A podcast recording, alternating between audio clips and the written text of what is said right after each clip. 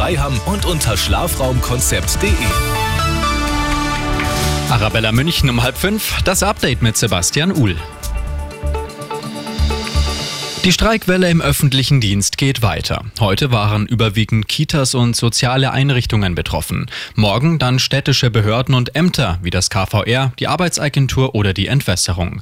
Alle Infos zu den Streiks auf radioarabella.de.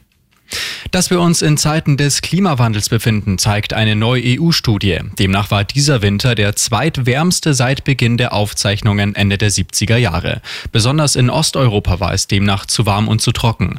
Der bislang wärmste Winter wurde 2019-20 gemessen.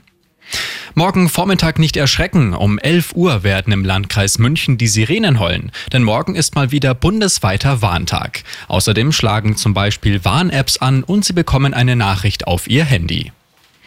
Der Lokschuppen Rosenheim präsentiert jährlich neue große Ausstellungen. Am Freitag beginnt die zum Thema Vulkane. Auf einer Fläche von 1500 Quadratmetern sind zahlreiche Exponate zu sehen. Die Ausstellung bleibt bis Mitte Dezember.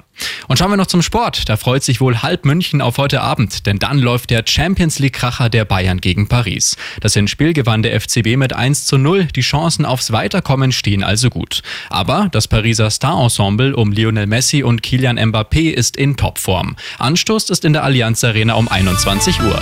Immer gut informiert, mehr Nachrichten für München und die Region wieder um 5 und jetzt der zuverlässige Verkehrsservice mit Andy Karg. Eine Minute